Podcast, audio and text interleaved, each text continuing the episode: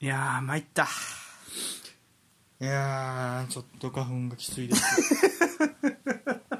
花鼻が辛いです花粉がはいということでいやー、参ったよほお便りをいただきましたうまあお便りというか先週の質問の答えね答えというかいやーありがとうございますありがとうございますはということで平木さんからねいはい前もいコメントくれたねうん、うんツイッターでいただきましたうんはい先週の質問がうんドリブラーといえばっうんていうねうんまあそんなニュースを話したんでしょうねちょっと忘れた けど確かにうんお答えはえどんな感じでしたっけえーっと読ませていただきますと、はいえーっとだドリブラーといえばでうんチェルシー時代のアザールですおおアーセナル戦でコクランをぶっ飛ばしてうん何人か抜き去りうんゴール写真を思い出しました、おおちなみにアザール最後のチェルシー最後のシーズンかな、うん1819のペナルティエリア、えーペナルティエリア侵入数を調べてみたら111回で監視しましたレアルでもあのキレキレなドリブルまた見たいですとのことですありがとうございますありがとうございます去年グリーリッシュがそうエリア内侵入80回で1位やったのに112 111 111やっぱすごいんよすごかったよなアザールそやなすごかったよないや俺も覚えてるこのアーアーセナル戦のこのゴールもう何人34人抜いたんちゃうかなカウンターでやったやつあれそうそうモー一リー人ニョでの時やんなぐわーっと持っていったあのやつやなあベンゲルめっちゃ悲しそうな顔してたもん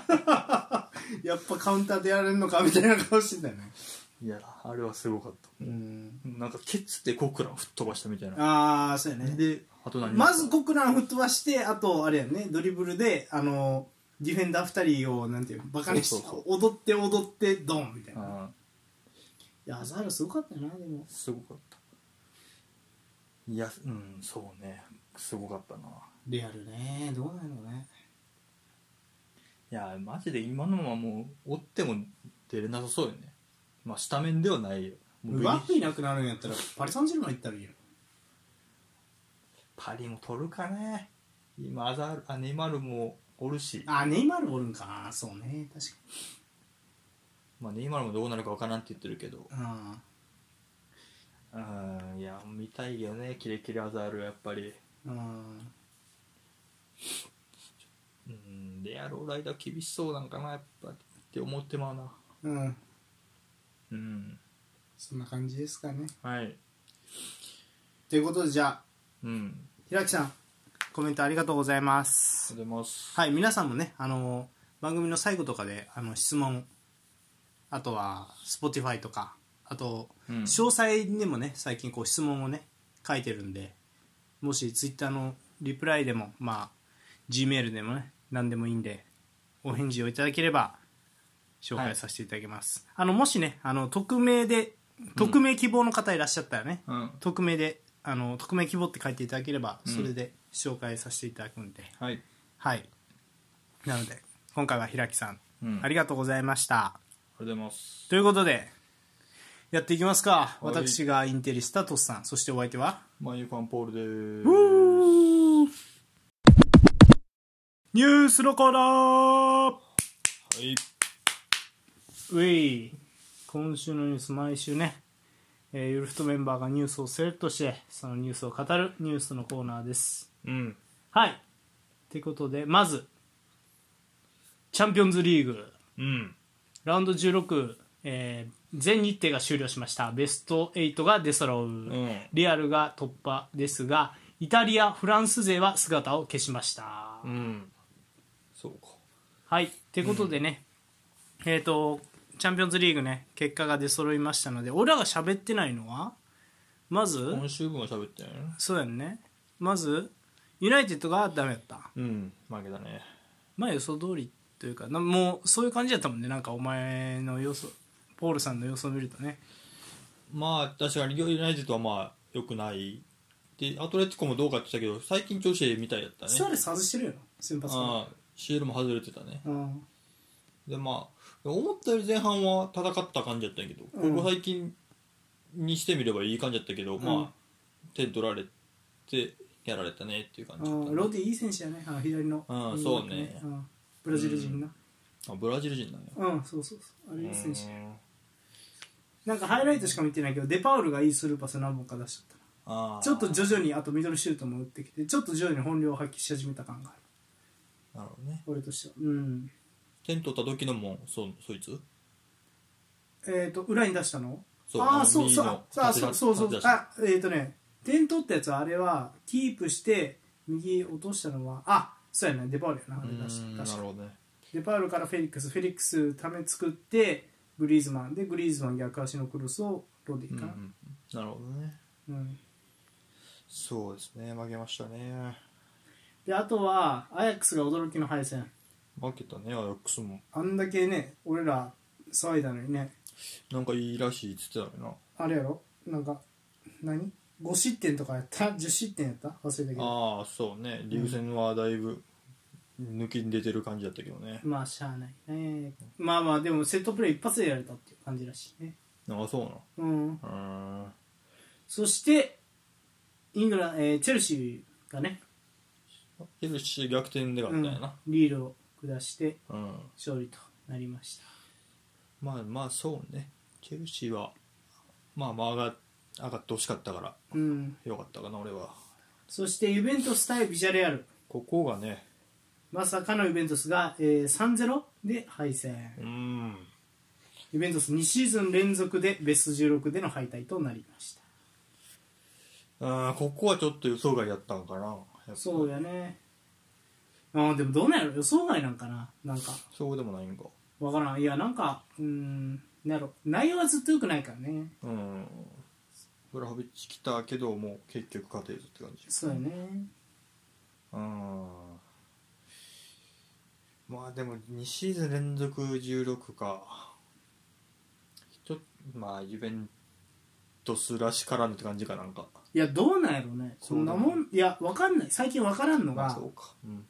その前みたいにさうん一番セリエで活躍したいい選手がうんまあ、イベントス行くっていうのもそうやなイベントス行ってるブラホビッチとか行ってるけど、まあそうねそうそうそうただ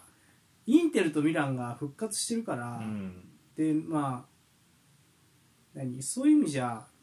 なんやろうなパイを分け合ってるじゃないけどん前みたいにこう一強状態じゃないみたいなところあるよね、まあそうね実質優勝も去年してないわけやしそうそうそうだからまあちょっと徐々になんか戦力が分散された結果みたいなところあるんかもしれないうん前はやからその何ローマのエースナポリのエース全部揃えましたみたいなのがイベントスやったからうん要はピアニッチとイグアインのことやけどあーなるほど例えばね、うん、そういうことはもうなくなってきてるなっていうのは思うなそうやねまあそうかうんそうやなライバルチームから引き抜いてたかうら、んうんうん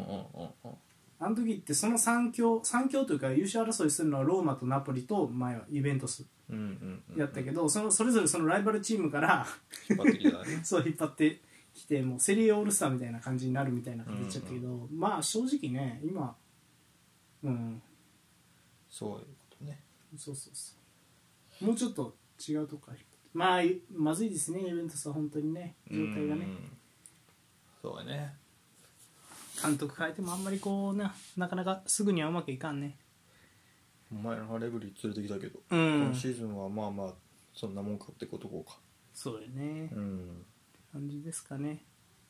てことでえっ、とまあ準々決勝にね進出したベスト8うんはバイエルン、リバプール、シティ、レアル・マドリード、アトレティコ・マドリード、ベンフィカ、ビジャレアル、チェルシー、うん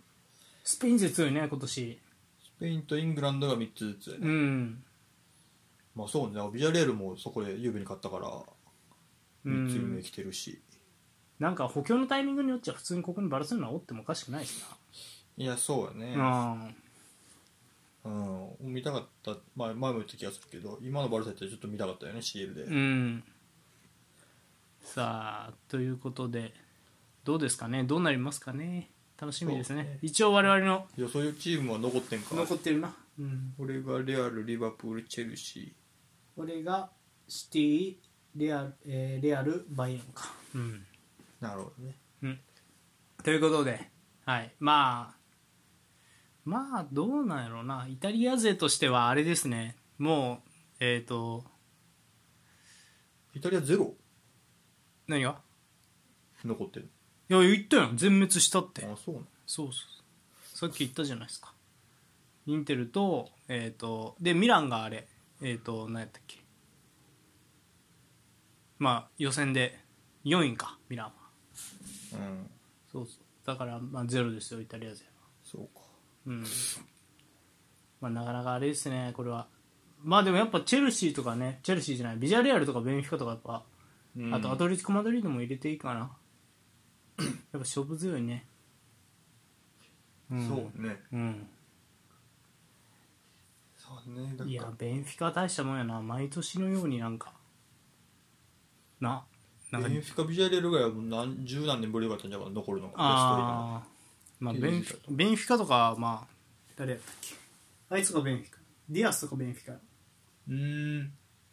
ルイス・テアスうんあれポルトじゃあルイス・ディアスじゃないあのじゃあじゃああのあれよシティのあルベン・ディアスうんああアルベンフィカかそうそううんだからまあ大したもんやなやっぱでビジャレアルはねジェラルモネロが活躍して PK 取ったんじゃなかったっけなまあどうなんやろなジェラルモレーノは上に行くのかどうか気になるねそうねうんスペイン内で動くのかそうよね外出るのかうんっ出ないのかていう感じですうんはい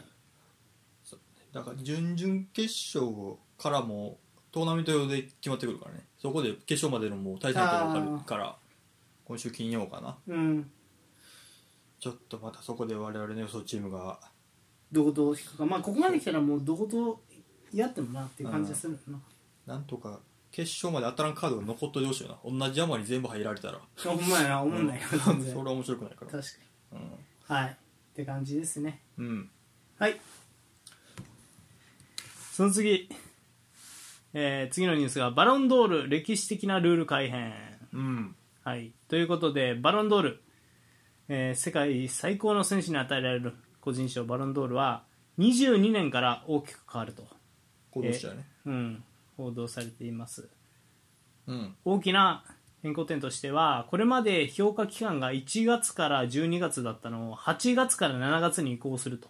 シーズンに合わせた感じやねうん、うんということになりましたねということで秋冬制を採用しているシーズンに合わせたという形になりましたうんはい。で、えっ、と、まあ、今回の、いやなので、ワールドカップカタールは22、23シーズンの評価対象になるそうです。 2223なるほどねうん。はい。ということでしたね。で、また、えっ、と、選出のプロセス、選、あの、選考のプロセスも変わるらしくて、うん21年まで170いたしあの審査員を、えー FIFA ランキングの上位100カ国の、えーひ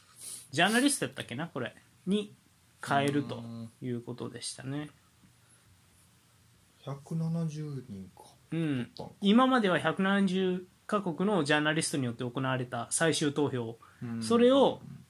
えー FIFA ランキング、えー上位100カ国のジャーナリストのみが投票権を持つ形となりました。うーんはい、っていう感じですわなでさらにえー、と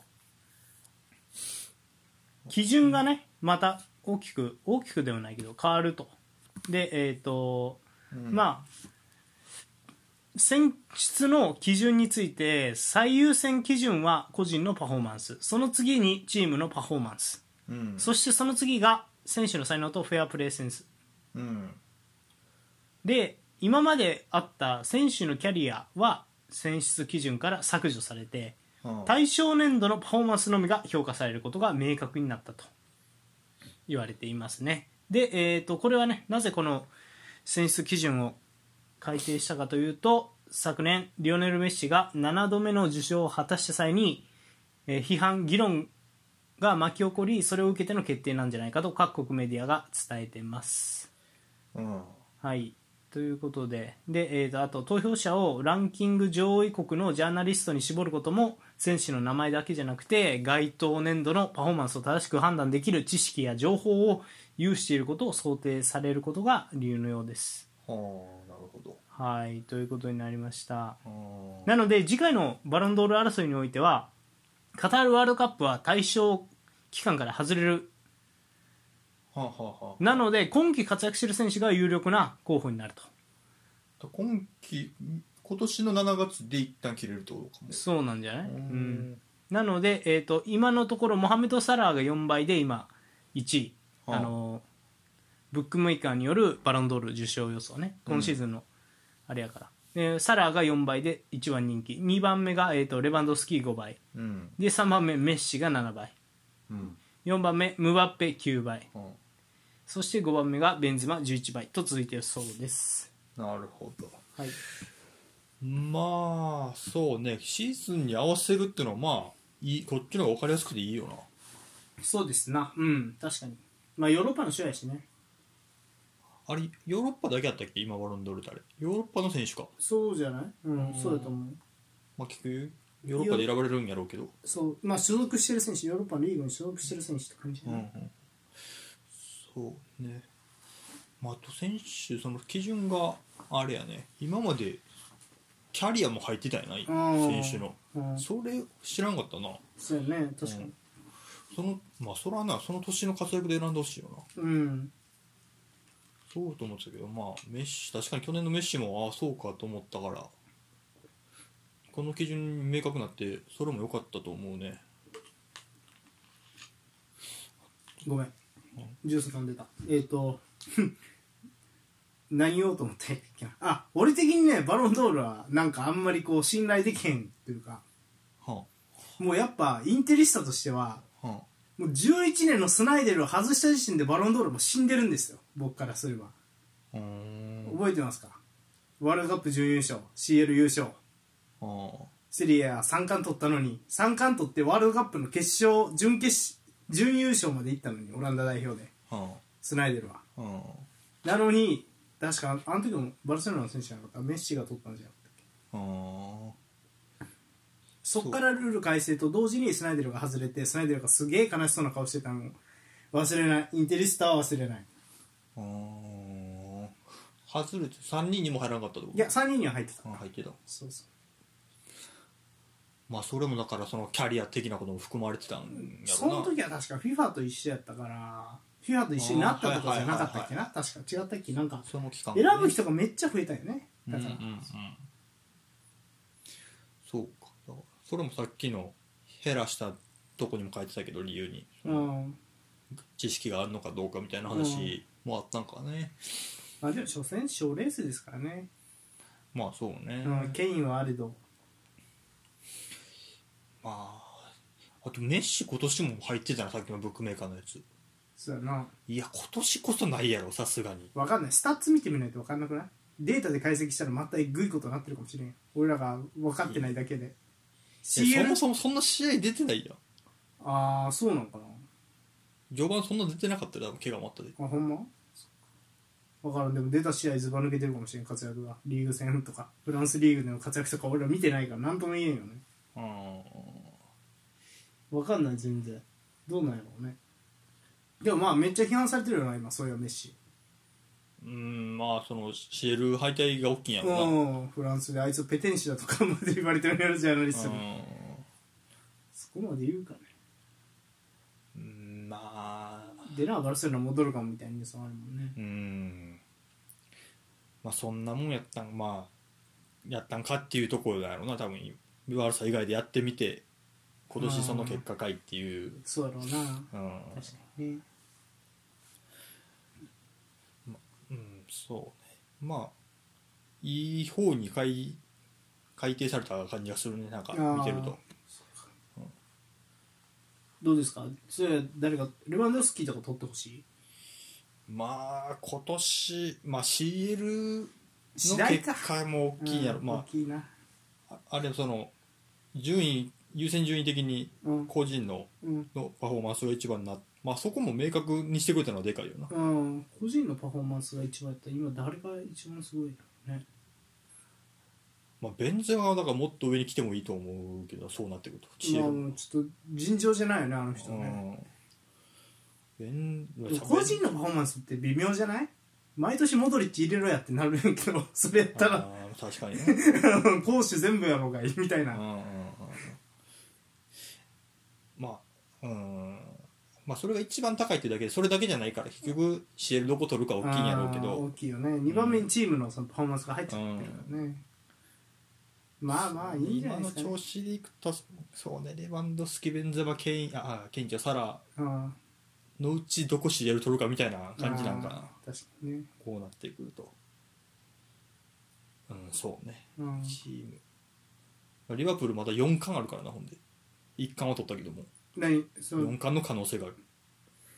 どこどれ FA あリーグカップ取ったやろもう、うんあと FA プレミアチャンピオンズリーグ残ってる全部、お可能性おがすごいなまあ、そうなもし全部取ったとしたら、リーグカップからたさすがに選ぶか選ばなっれるていうや気ろもな、うするし、ん、いやでも全部取る可能性どうなるあるんかないやあると思いやうどあると思う全然全まあうんいやまあ全然全然か分からんけどあると思うあの前さなんかの時に質問したやんリバプールが連勝続けてる時にこのリバプールは CL でうんなんていうのすごいどでかいインパクトを残すチームになると思うかっていう質問をだいぶ前にしたよね、うんその時いやあんまりやっぱファンダイクがいるから戻っただけやと思うぐらいの感じやったよいやその印象は今も変わえー、っとなでルイス・ディアス来てらん、うん、リーグ戦でも安定して勝てるようになったかな感はあるなああなるほどねうん、そのサラはまあベンチスタアーセナル戦もベンチスターとやったけど、まあ、そこそこできてたし、うんまあ、結局は勝ったしうんローテーションもできるようまあにそこなはってできかいてるうんから、っていうのはでかいなあとはまあそうねうーんだから普通にやればなんていうかな負ける感じがあんまあまあそんなこともないなアーセナル戦も危ないとこもあったけどうんどことやっても勝つ可能性全然あると思うかあらーリバプールだから全然 CL も取る可能性もあるやろうし、うん4冠なきにしもって感じちゃうああ今の感じならなるほどね4冠はすごいけど、うねん、歴史上折れへんからね、うん、確かそにのチームが、まあ、そもそも可能性があるのはプレミアのチームだけやるんけどな、うんリーグカップ戦2つあんのプレミアだけやから、うんまあそうねどこまでコンディション整えながらいけるかやろなうん、うんまああと普通にシティに勝てるかやなプレミアはああ直接対決で、うんああそうねって感じですか うんうんまあはいということでまあまあどうなるか楽しみですねうん来年のバロンドールは CL にかかってるんでやっぱ CL に注目とうんはいその次欧州5大リーグでヘディングでゴールを量産してる選手たち特集、はいってことで今ね欧州5大リーグでえーっと誰が一番ね、ヘディングでゴール決めてるかっていううんはい。ということで、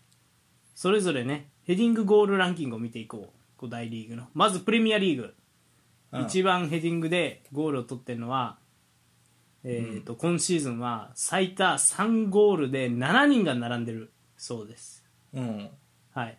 で、そのうちフォワードはウェルベック、えー、とちゃうわそのうち、うんえー、と誰だ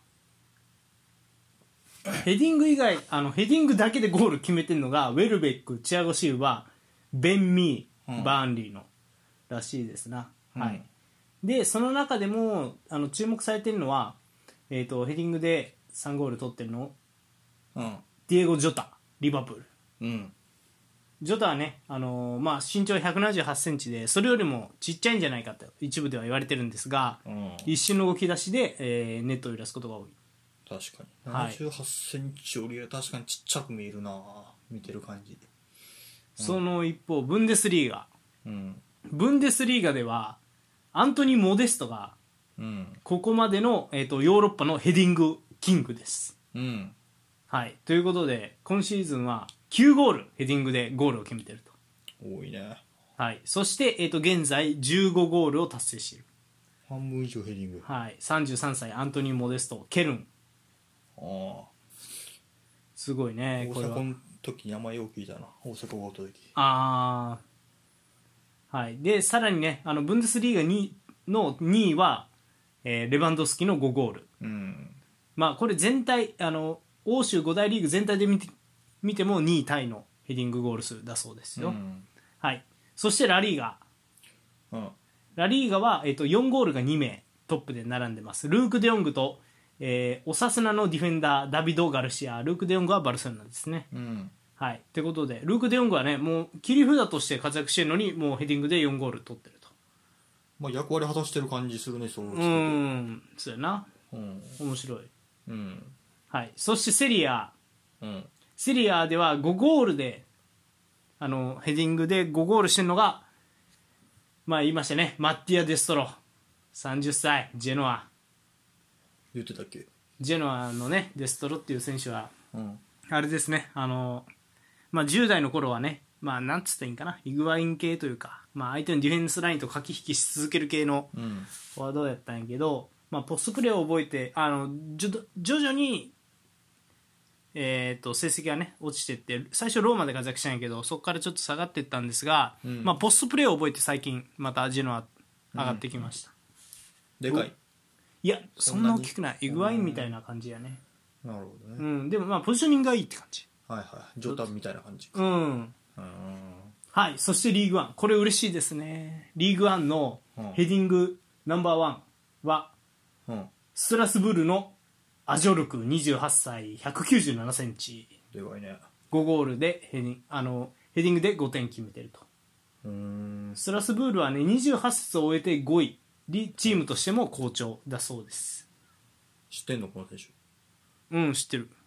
セリエおったのいや、あの、うんジルーの後継者って誰がいるんやろうと思って調べて、調べた時に見つけた選手でめっちゃポストプレーもうまいしいい選手アジョルクフランス人フランス人うん代表も入るまでは行ってないかな、どうなんやろね代表も今ポストマン枠みたいなんがまあ、フランス代表今入ろうと思ったら相当相当ややねから多分入ってないやろなそうそうフォそうワードなんかあのムサ・デンベレやっけあのリオンにいたフォワードのデンベレ、はいはいはいはいあれを最近聞かへんなと思ってねそうねうんセルティックからできたやつやなそうやったっけあれそ多う分そうじゃなかったかなあほんま違う違う点見るかな分からんいっぱいいるからな、 うん俺らの応援してるデンベレもいるからそうねはい、うということでねまとめてみました、欧州5大リーグのヘディング得点王ランク、うん1位さっき言ったモデスト9ゴール、うんそして2位が3人います、えーレバンドフスキアジョルクデストロ、うんはい、そしてその次4ゴールで並んでるのが、うんまあ、めっちゃおるなジェコ、うんインモービレ、ミリンコビッチ・サビッチオシムヘン、えー今今言ったの全部セリエやな、うんで、えーレバークーゼンのパトリック・シックと、うんえーバルセロナのルーク・デヨング、うんでオサスナのダビド・ガルシアが4ゴール、はい並んでるとなってます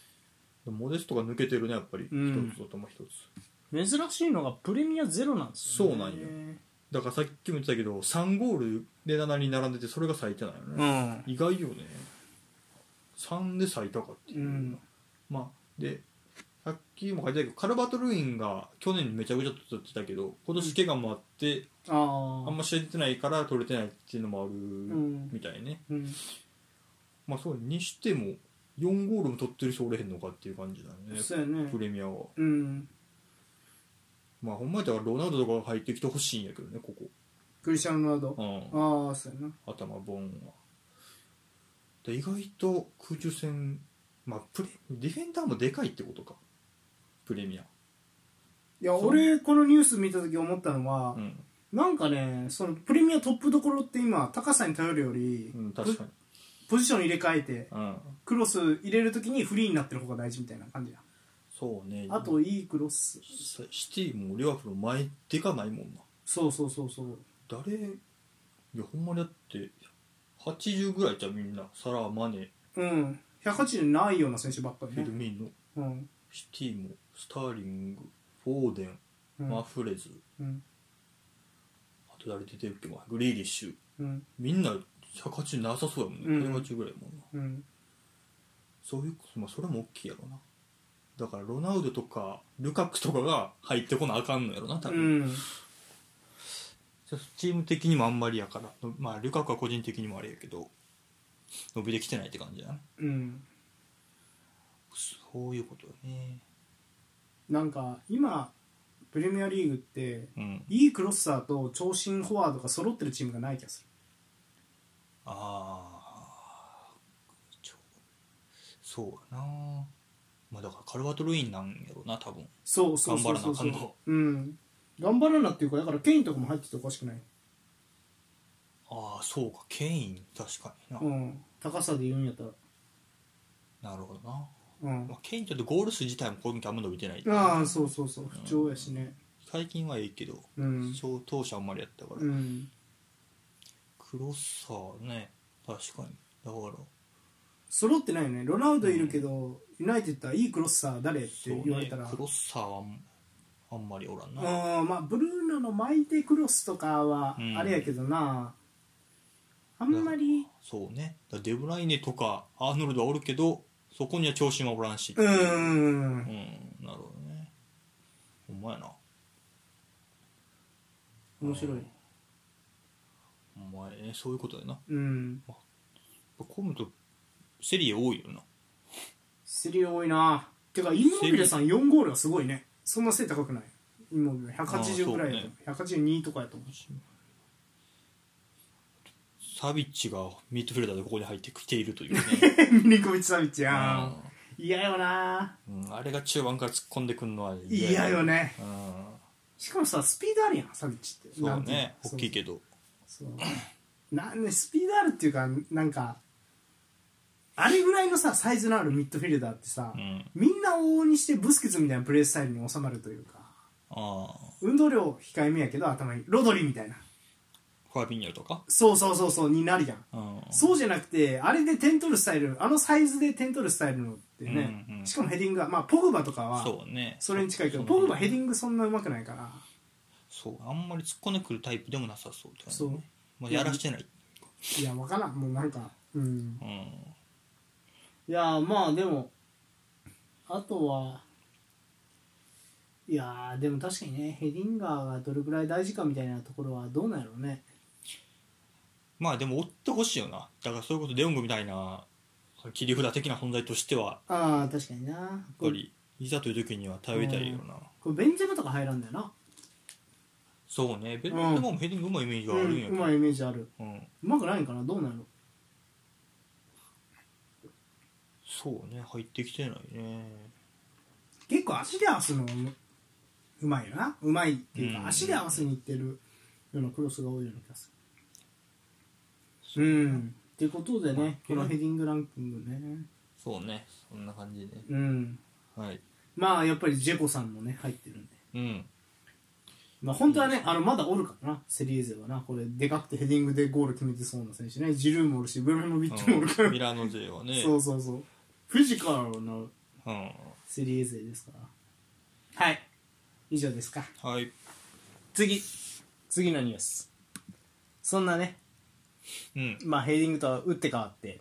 これ面白いニュースだったんでラリーが首位独走独走のレアル・マドリードうん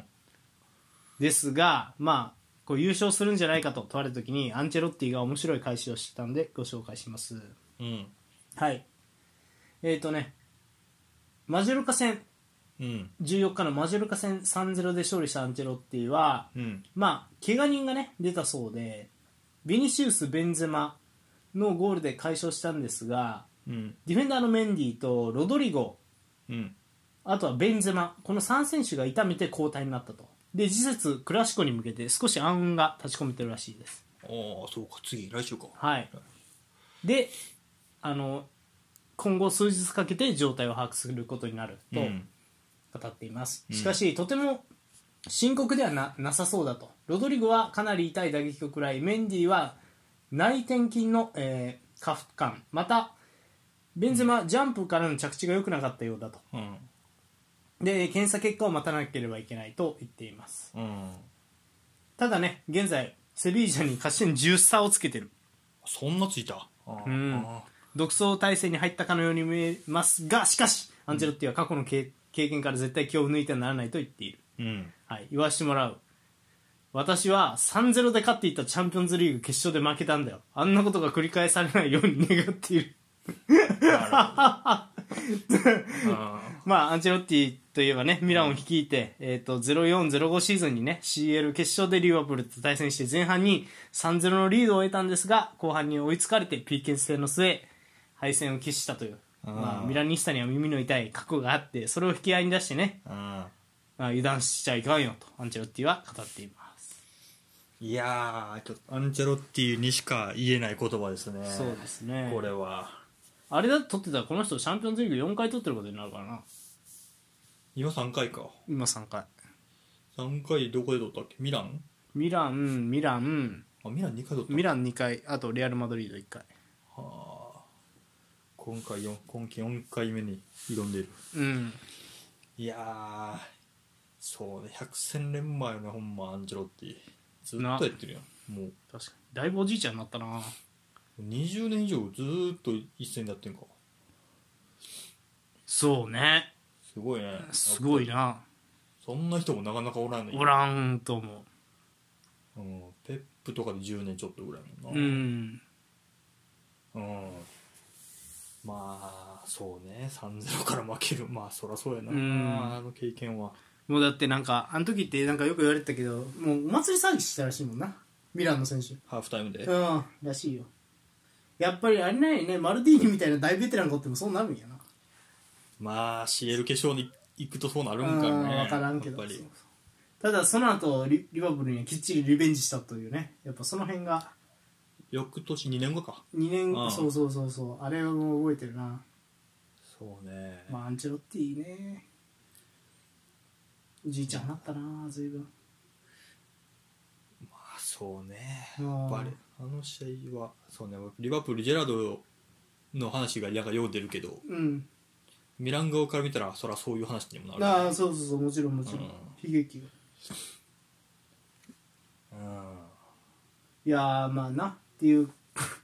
とでいやでも大人やなと思ってなんかうん深みがあるよなもうコーヒーみたいなおっさんやなこいつすごいねさすがにああマジでいいわ好きやわアンチェロッティまあでもまあさすがに取るやろリーグ戦は10開いたんやあな10開いたらちょっとこの段階で10は大きいねあ大きいよな残り試合数より多いもんね10ってねうんいやーこれ生まれてしまいましたね5大リーグ全てを制した男がいやすごいよこれは出てこないよね二度といやそうねペップが本気出せばやりそうやけどやるんかって話やもんなペッポ今3つは取ってんかそうやなあとイタリアとフランスうんまあやろうと思えばやろうけど、うんそうそうそう一番でもこんなこと言ったらあれやけど難しいのは多分イタリアだと思うまあ呼ぶならゆうべなんかなやっぱりいやーそうだね分からん分からんしそんなお金がないペップを満足させるようなメンバーを買うああペップの給料もそうやし呼んでくる選手もそうやしそうそうそうそうまあそれその辺を受け入れて引き受けるのかうんまああなんかパリ・サンジェルマンはイージーなんじゃないかとか思うけど去年取れてないからねパリ・サンジェルマンねリーグ戦はそうやなうんだからまあどこののリーグも簡単じゃないけどまあこのおじいちゃんはすごいですねアンチェロッティはやっぱりもうここまで来たらワールドカップとかも取ってほしいもんな どいやっこかの人イタリア代表やるんかなでもね、結構ねイタリア代表ユーロ優勝したやんうんあれに対してアンチェルティは結構辛口で、いやあれ結構奇跡的に取れただけみたいなうん結局このクオリティがある選手は出てきてないからみたいななるほどね話はしててそうアンチェルティは割とそのうんやっぱいるタレント次第みたいなところがあるからう、んいやもうイタリアじゃなくてもええよ別にどこよ例えばフランスあ確かになアンチェロッティのフランス代表めっちゃ強そうやな、うん強そうえやぐ強そうやなそれうん確かにいやでもさすがデシャンにの後さすがにやるんちゃうイタリア代表いずれはあやるそうやるんちゃういやこの人代表にも選ばれてそうやもんあの現役時代ねああまあそれはそうなんかなああそうそうそううんさすがに他の国やるんかね分かんないでも逆に言うとすごいのがやっぱ20年間クラブシーンについあのー、なんやろうなうんずっと欧州第一線でやってるっていうのはやっぱすごいよねすごいもう20年前とは全然違うやろしないだからその何語り継がれる そのそのリバプールのうんひっくり返したベニテスの方は今なかなかもう CL で見ることはなかなか難しうんそいうねわけじゃないですかうんであの時のチェルシーだったらまあモーリーノとかうんもうまあその後おったりとかしたけどまあそういうね人らがちょっとなかなか時代に適応するのが難しい中適応し続けてるっていうのはあるんかそうもでしれないすねうん、ということで楽しみですね、うんチロッティ、今シーズンも、まあ、リーグ戦を取ればうん頑張れと、はい、そんなね、クラシコを控えているはいレアル・マドリードと対戦するバルセロナ、はいついにユルフとオフィシャルサポーティング選手、デンベレが覚醒、今季リーガの驚異的データへ海外注目されてます、有望な選手になると、有望な選手になるってないよね。 えーとあはい、おさすな戦ハイパフォーマンス7分間で2アシストうんこの24歳のアタッカーに海外メディアが、えー、賛辞を送ってると、うんはい、おさすな戦でね、えー、とデンベレをあのシャビは、えー、とデンベレをね積極的に起用してるそうでうんで、えー、とおさすな戦右ウィングとして先発したデンベレは、うんえー、とフェラントーレスオーバメアンのゴールをお膳立てして7分間で、え2アシストをマーク、うんつ今季通算7アシストとしたとおうでサッカー情報サイトスクワカイギリスのサイトねそうそうそうによれば、ん7アシストはチームトップの記録で、うんでわずか676時間のプレーで積み上げられた数値にな76分ねあごうん676分の6分のプレーで積み上げられたとうんでリーガでデンベレのアシスト数を上上回るのは、えー、とラージョのトレホうん9アシスト、うんえーベンゼマ10アシストうんとなってるんですがこれ2名ともうんあの1600分と1900分の出場時間となるほどつまりもう大体3分の1ぐらいよねのうんそうね出場機会でデンベレは7アシストしてるとうんまあ驚異的な数字ですなうんそうということでシャビはこのウィンガーが世界最高の選手になれると言ったのは決して大げさではないとうんシャビはまあそう言ってたのよねよく、うんうんで彼に必要なのは健康であること今夜見せたような集中力と決断力だうんもし彼がこれほど頻繁に決定的なプレーを続けることができれば有望な選手になるはずだと称賛しさらなる期待を寄せていると海外メディアがいやーなんかすごいんだかなんだか分からんねこいつはいつまでだってもういややっぱすごいんやろ整備さえされればやっぱり ああのなんかねたまにねツイッターでね回ってくるねあうんバルセロナのハイライトを見てあるけどもうグラウディオラのチームやもんほんまにメカニズムというか動き方とか大外で逆サイドは大外で待っててはいはいはいスルスルっとこう裏ついてる感じとかもう含んうめ、んうんそうかデンベレもまだ調子上げてきたかうんこうなってくるとすごいメンツになってくるねバルサの前線がまあそうやねフラントーレスもいればフラントーレス最近左サイド起用でああそうオーバーミヤンがトップとはいか、はいね、でもトラオレもおるし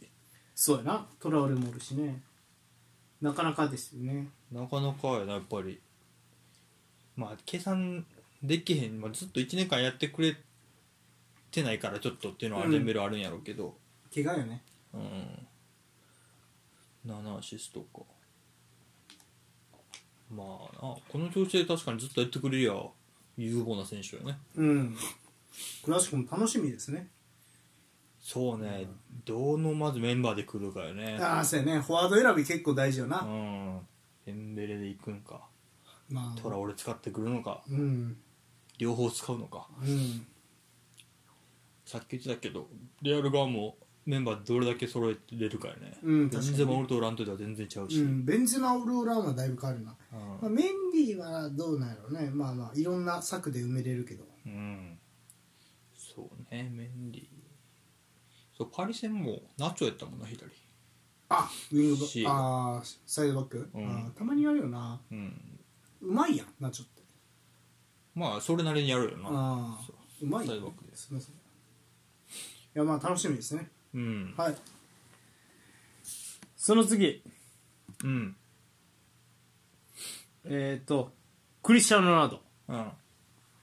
サッカー史上最多記録得点者になりました前人未到の、えー807ゴールはあ復帰後初のハットトリックで自ら花を添えていますはあはい、この前のね、えープレミアリーグ、うんえートッテナム戦、うん29節で、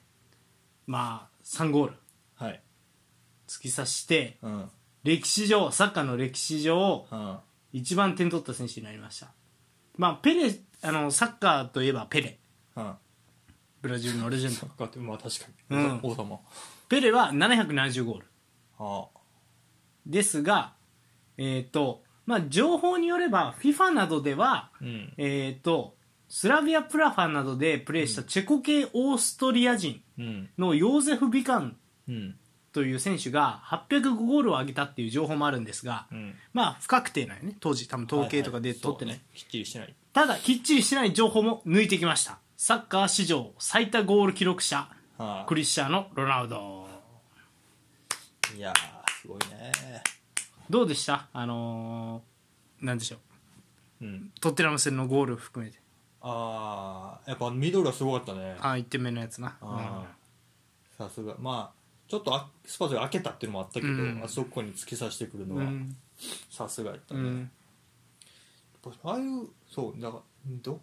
どの試合か忘れたけどミドルもう 1, 点ぐらいちょっと前に決めてたやつもうんあってああいうの最近見てなかった気がしたからなんあーかゆうべの時も、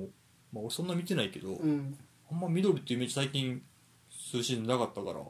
おまだこんなん決めれるんやとう思って、んそうねそういうところはでまあその試合の話だと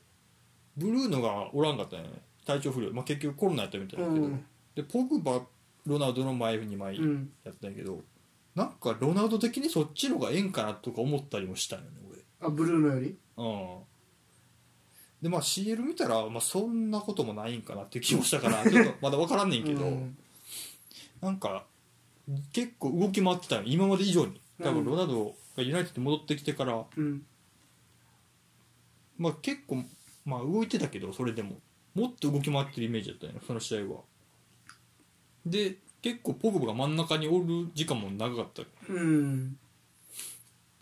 からうんブルーノも結構動き回るやんああブルーノとロナウドやったらどっちも動き回るからあんま合わんのかなって気もしたんやけどポグバはそんな動き回るタイプじゃないもんねどっちかというとそうそうそう点で背負っても収めれるしっていうタイプだもんねあそういうタイプ横におった方がいいんかなっていう気もしてで、まあ、反転取ったから、うんこの試合あこっちの方がええんかと思ったりもしたんやけどあまあ、うん、もうちょっとだからそのペアも見たい見ても面白いかなと思ったねうん、っていうスパーズ戦でしたねあうんうんいやでも807ゴールだから多分もうちょっとうんどうした下行ったらうん下ってこのページの下ね、うんなんかそうどこで何点取ったかスポルティング入っでてるけ5どゴールマンチェスター・ユナイテッドで136ゴールユベントスで101ゴールうんレアル・マドリード450ゴールうんポルトガル代表115ゴールだ代表がすごいよなやっぱり代表すごいね115ゴー ル取ってるやつおらんもんな、うん尋常じゃないなうん、だメッシとの多分さ多分ここよねうん代表でのどんだけ取ってるか、うん確かにうんあのー、そうねうんなんやろうなメッシとの差というか、うんまあプレイヤーとしてのそのうん得意不得意の差やと思うねんけどうんロナウドってゴールに直結するプレー全部得意なんよはあ、はあはヘディングうまいあ、うんフリーキック蹴れるうんえー、で何ミドルドリブルまあむかかつてはね、うんドリブルからのミドルシュートを決めれるうん裏抜けできるうん逆に言うとゴールするパターンでロナウドがこれができませんっていうプレーってないんよねこの点の取り方ロナウドは無理っしょっていう取り方はないんよもう逆算してるからねうんそうそうそうカメだけにそうやってそういきましょうみたいなそうそうそうそううんそうでも逆に言うとその前の過程に絡むのがちょっとうまくないうんうんうんそそこまではなんとかしてくださいようそうそうそうそそうかもね確かにな、ううんだからそこはやっぱりすごいよねそうね、うんすごいと思うロナウドマジでゆうべって3年やったっけ3シーズンやね3シーズン3シーズンで101ゴールってえぐいね本当30ゴールは取ってるもん なそうやな必死に、まあクアドラードとかサンドロとかいいクロスターがいたもんあーあと相棒にちゃんとマンジュキッチがおったりとかあーそうね、うんまあレアルは最低クラブ最多ゴールやしねこれまあまあレアルはなまあもうほんま言うことないよねもうな確かいやーまあ我々結構幸せな時代にサッカーを見ま見てますよ ね本当にね確かにまあこれもどこまで伸びるかやね、にうんあと何人やるか分からんけど楽しみですねうんはいちなみにユナイテッド全体としてはスパーズ戦どうだったんですかいまいちですかうーんとねだスパーズがでないででもよう分からん今どういうことやりたいか、うんだからスパーズはシティとかうんダイバート戦もボロ勝ちしてたけうど、んちゃんとボール持ってうん取られたら前から行きますよっていうチームには強いんよ多 分スパーズあがああのもうケインにお出してその走ってってあいう、あうんそういうチームでもない今のユナイテッドうは、んまあそうだねそういうチーム相手は相手にはちょっとどう崩そうかっていう引かれた時にあー感はあるんちゃうかなああなるほど結局 PK とオウンゴールやからスパーズの2点がああそうねうんやっぱそこを崩 す ゴールした後の マグワイアの顔うんそうねだからスパーズがあんまりよろしくなかったっていうああそんな感じ大できいんちゃうかなああなるほどねうんあとはもうロナウド独力みたいなところにも頼ったかなっていう確かうん、気がするね、あうん、いやーこれでもまあロナウドにはまだ注目というか来シーズンもいるんかなどうなんやろうねうんもうおらんでもええけどな おいこのニュースでやめろ言うのもあれやけどいなんてこと言うんやお 前やもうそうだからロナウドどうこうというよりもうんちょっと、まあ、またユナイテッドの話もうええけど、うん今日はちゃんとちゃんとしていきましょうって感じだなうん全体的にねううんんって感じですかそうね以上ですかねなんかどうですか気になったニュースありますかうーんまあだから知れるのやいや知れるよねやっぱりうんベスト8揃ってうんちょっと組み合わせどうなるかなちょっとレアルとかリバプールここで当たってほしくないなっていうのはやっぱ大きい大きい大きいね確か決勝まあせめて準決で見たいにうかんなっていうところようねんうんまあそんなとこですかねはいうんってことで、まあ、今週の質問なんですが、うん何でしょうポールさん今週の質問はバロンドール特集特集というかの話をしたんでうんちょっと皆さんの記憶にあるバロンドーラおー記憶に残るバロンドーラーーねまあここ、まあ、10年ぐらいはもうずっとメッシ・ロナウドをやったけど、うんうんメッシ・ロナウドなら、まあ、特に何年が印象残ってますとかがあれば言ってもらいたいですねちょっと俺もスナイデルやね取れてないねバロンドー おい俺心のバロンドール取っとんよ ルそんなん言い忘れたらみんないろいろ言ってくるから みんなそらおる心の選手は確かにサンダーアランドファンが残留を決めたデフォーノとかそういうのありそうやもんな分からんけどうーんそうねでもなんやろちなみにやけど誰かおったりするあーうーんうんってなっちゃう俺今考えてる俺カカかなやっぱ ああなるほどうカッカはあれミランの時に取ったんやっけんうんでレアル行ったんかうんあ怪我なかったらマジですごかっ怪た我して取ったん怪我した年に取いったやいや怪我その次レアル行ってから怪我してしまうああせんかったらもっとすごかったぞってういんうやと思うよああそうねカカかなうん誰やろなちょっとなんかポッと出てけへんなうんうんって感じごめん出てけへんわうい ってことあでもやっぱりそうね、うんユナイテッドの時に取ったロナウドかなああはいはいはいあの CL 決勝でもねうん PK 外したけどあー確かに、うんあのエッシンの上からドーンって そうそうそうそう懐かしいね、うんあれクロス上げたの誰だったでしょ誰やっけうブラウンおお そんな覚えてんね左足しかも はい以上ん、うん、はい今週のニュース以上はい前半戦終了